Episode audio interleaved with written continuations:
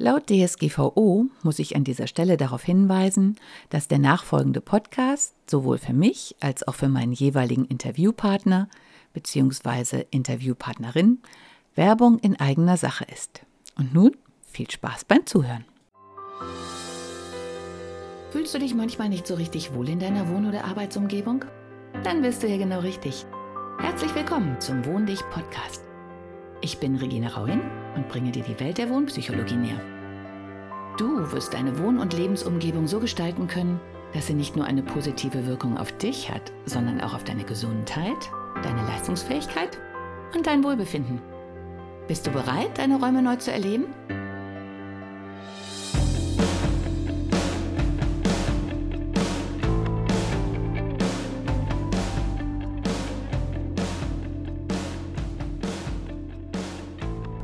Und herzlich willkommen zu meinem Podcast.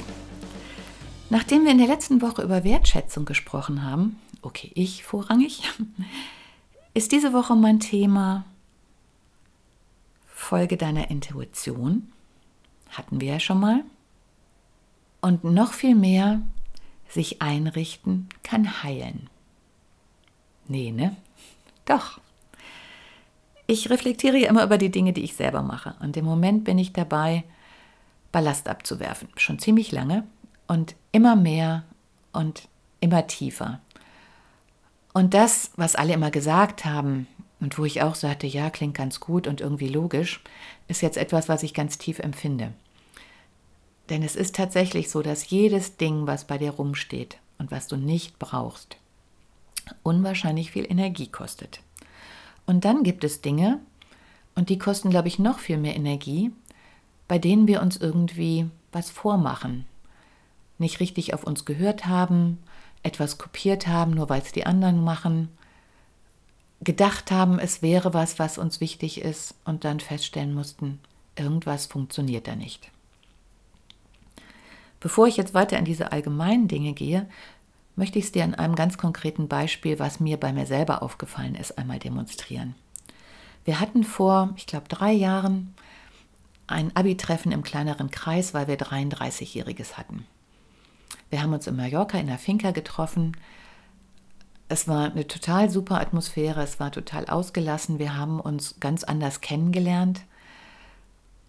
Und ich bin mit einem sehr euphorischen Gefühl danach nach Hause geflogen. Und dieses Gefühl wollte ich bei mir auf das Grundstück transportieren. Und dann habe ich gesagt, so wow, Warum habe ich nicht häufiger Leute hier? Warum mache ich nicht mehr öffentliche Veranstaltungen? Warum lade ich nicht wieder Freunde ein? Diese Kindererziehungsphase, wo alles irgendwie ja, ein bisschen anstrengender war, ist ja langsam vorbei. Ich habe wieder diesen Freiraum und hey, ich baue mir einen Stehtisch in den Garten.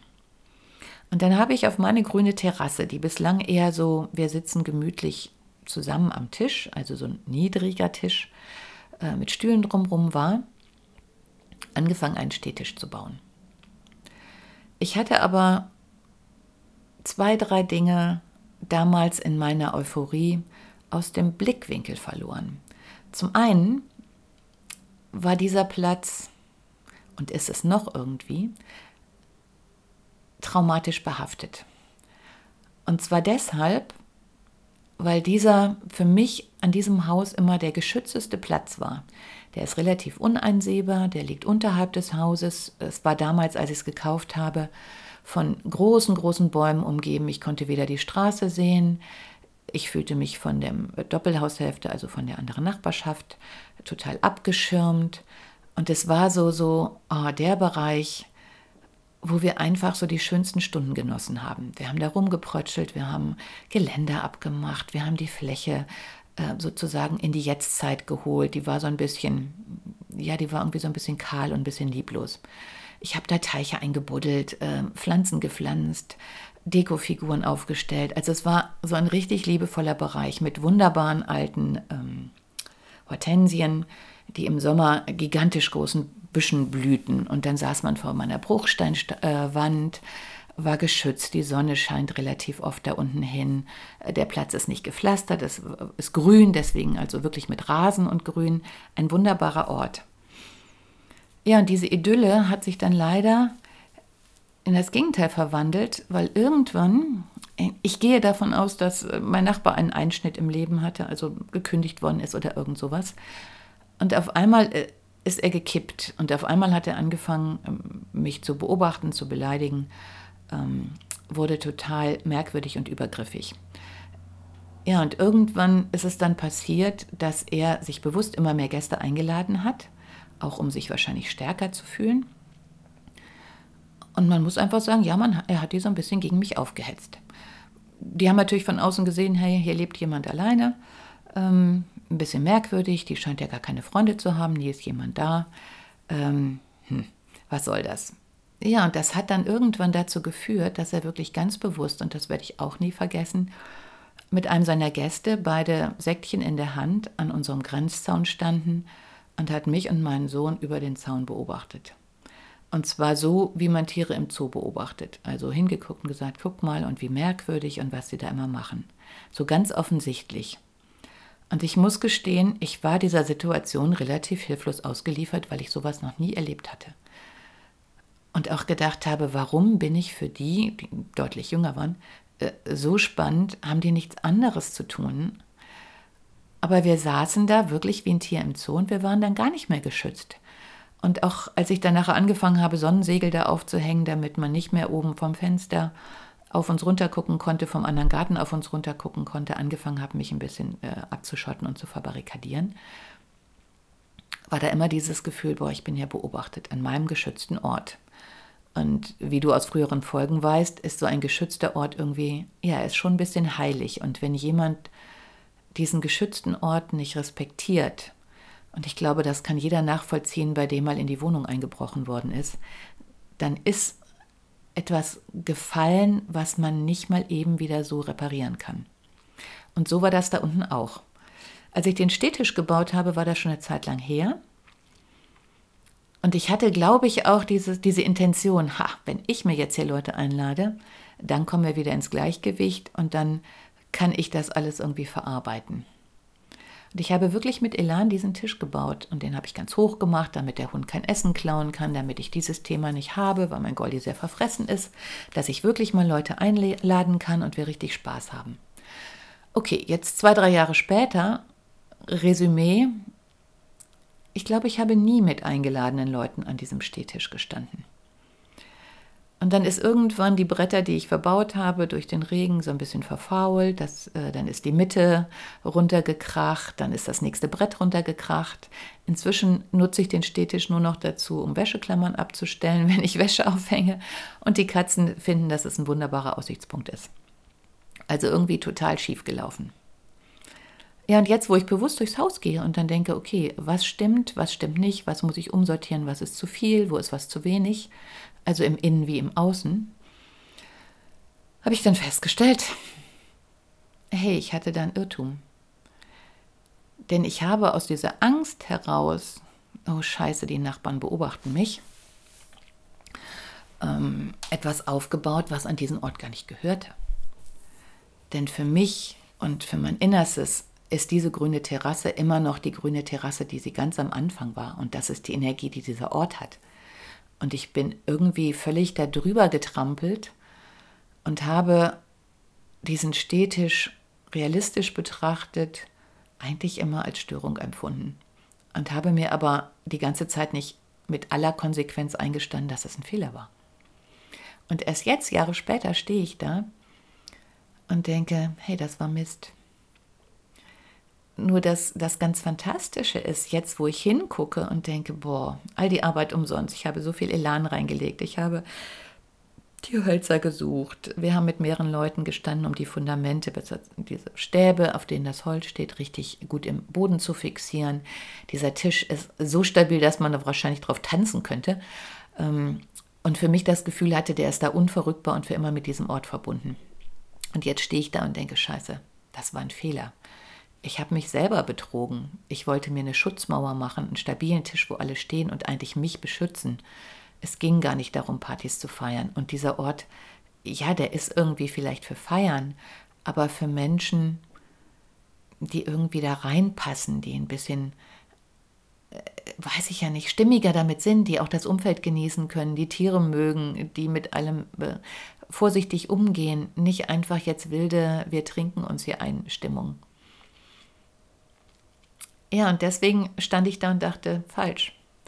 Aber es ist ja nicht so, dass man es nicht korrigieren kann. Und das Interessante ist, dass ich jetzt auf einmal da stand und dachte, okay, es hatte auch irgendwie einen Sinn, dass er die ganze Zeit als Symbol da stand und mir jetzt klar macht, er ist falsch.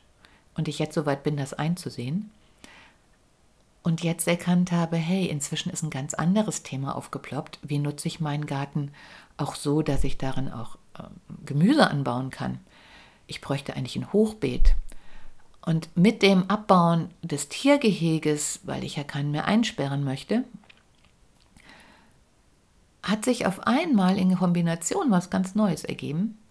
Denn der Platz, den das Tiergehege bislang eingenommen hat und der jetzt wieder frei geworden ist, das ist jetzt der Platz, der noch ein bisschen geschützt ist, weil ich habe die äußere Umzäunung der Voliere gelassen, weil mir auch klar wurde, ja spätestens als die anderen Nachbarn mir erzählten, dass sie sozusagen ein Gastdreh haben, was denen alles wegfuttert. Äh, und das ist direkt nebenan, dass da ein Wieselhaus, das auch, ähm, glaube ich, einige meiner Außentiere leider verspeist hat und dass ich keinen Bock habe, dass das wieder passiert. Und schon gar nicht, dass die mir dann mein Gemüse alle klauen. Ja, und auf einmal stand ich vor diesem Tisch und habe gedacht, boah, der ist super stabil. Das ist schon ein riesiges Rechteck, der hat die richtige Höhe. Ich baue den um in ein Hochbeet. Und das ist der Moment, wo ich denke, okay, es war nicht umsonst. Und die Arbeit, den wieder rauszuholen, die verfaulten Tischbretter abzumachen und zu sagen, du hast jetzt eine andere Bedeutung. Vielleicht war das immer schon deine Bedeutung, aber vor drei Jahren war ich weit davon entfernt, Hochbeete irgendwie zu installieren. Ja, das, das hat mir total geholfen und das ist so nächstes Projekt. Und warum kann das jetzt heilen? Und was hast du davon? Ja, es kann gut sein, dass vielleicht auch bei dir im Wohnung, in der Wohnung, im Garten, im Haus Orte sind, die irgendwie gar nicht benutzt werden. Und wenn du dich da mal in Ruhe hinsetzt oder dir das anschaust, dann überleg doch mal, warum das so ist. Ob du dir vielleicht auch irgendwo was vormachst, ob du vielleicht auch diesen Ort geschaffen hast aus der Erwartung, dass da irgendwas Bestimmtes passieren würde dass dir etwas fürs Leben gegeben wird, wonach du dich sehnst und dass du jetzt realisieren musst, dass es nicht geklappt hat. Es kann auch sein, dass es ein Ort ist, der sehr viel benutzt wird, aber dass du merkst, dass du gar nicht möchtest, dass in diesem Bereich das passiert, was jetzt da passiert. Und die Heilung liegt darin, sich das anzugucken und Konsequenzen zu ziehen und zu sagen, ich ändere das jetzt. Und dir auch zu überlegen, was möchte ich denn wirklich da haben? Ja, und der tiefere Sinn ist, dass diese Änderungen im Außen immer etwas mit Änderungen im Innen zu tun haben. Wenn dir das jetzt bewusst wird, dass da was schief läuft, dann heißt das auch, dass diese Grenzen auch in deinem Inneren überschritten werden. Oder dass du auch im Inneren vielleicht Dingen zustimmst, denen du gar nicht wirklich zustimmst. Dass du Dinge zulässt, die man mit dir macht oder an denen du teilnimmst, ohne dass du wirklich dabei bist, ohne dass es dir wirklich wichtig ist. Und von daher nutze das Außen für dich. Schau dir über das Außen dein Innen an und dann wirst du sehen, in dem Moment, wo du zum einen akzeptierst, dass da was schief läuft, und wenn du dann im zweiten Schritt auch alte Nativen aufstellst, mit anderen vielleicht drüber sprichst, dich austauscht oder dich einfach mal in Ruhe hinsetzt und sagst, was will ich wirklich? Ganz tief in mir drin. Was habe ich mir davon versprochen? Ist das etwas, nach dem ich mich immer noch sehne? Kriege ich es vielleicht auf eine andere Weise oder brauche ich niemanden, ja, an keinem zu zerren und zu sagen, boah, jetzt bring mir doch mal Blumen mit oder jetzt schenk mir doch mal die Aufmerksamkeit, sondern ist es vielleicht eher an der Zeit, dass du die dir selber schenkst und dann die anderen nachkommen und sagen, ja, du findest dich selber wertvoll, also empfinden dich auch die anderen wertvoll. Und dann bekommst du auf einmal Dinge, denen du immer hinterhergerannt bist, weil es sich in dir an den richtigen Ort gestellt hat. Und so fantastisch, wie es sich vielleicht am Anfang anhört, dass man einfach in Anführungszeichen mit dem Umstellen im Außen auch Dinge in seinem Inneren sortieren kann. Ja, du wirst sehen, wenn du es einfach mal ausprobierst. Du kannst ja mit was Kleinem anfangen. Das hilft und das heilt. Und das Schöne ist, weil es dir bewusst geworden ist, ist es damit auch abgeschlossen, denn es wird dir nicht nochmal passieren. Du hast ein, ein reales Bild vor Augen, es hat reale Kraft gekostet, es zu ändern. Und wenn du den Effekt gesehen hast und du wirst spüren, wie sich auf einmal ein Raum in dir öffnet, wie du erleichtert bist und denkst so, boah, warum habe ich das die ganze Zeit mitgemacht? Und danach wird immer, wenn eine ähnliche Situation eintritt, werden sofort alle Alarmglocken bei dir schellen und du wirst sagen, oh nein, ich bin gerade auf dem besten Wege, diesen Fehler zu wiederholen. Und das möchte ich auf gar keinen Fall. Diese Energien spare ich mir lieber für andere Dinge.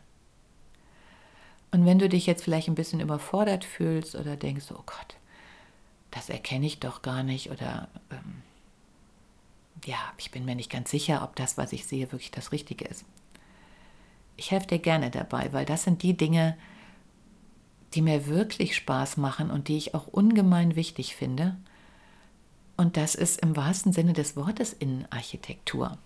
Denn über die Architektur im Außen kannst du dein Innen neu sortieren und schaffst dir auch da ganz neue Räume, wunderbare Räume. Und du merkst, du kommst immer mehr zu dir, du wirst immer echter und authentischer und damit wirst du auch glücklicher und zufriedener.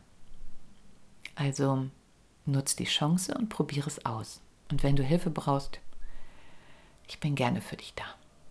Und in diesem Sinne wünsche ich dir einen total authentischen, grenzensetzenden, heilenden Tag. Tschüss.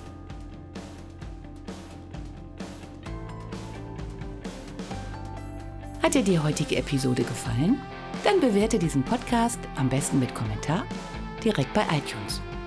So gibst du auch anderen die Chance, diesen Podcast besser zu finden und die Tipps nutzen zu können. Hast du vielleicht noch Fragen oder Anregungen für die nächsten Folgen? Dann hinterlasse dein Feedback gerne unter dem Blogbeitrag zu dieser Episode oder sende es direkt per E-Mail an podcast.wohndich.de. Meine E-Mail-Adresse und alle Links zum Beitrag findest du in den Show Notes. Und denke immer dran, wohn dich und entfalte deine Persönlichkeit.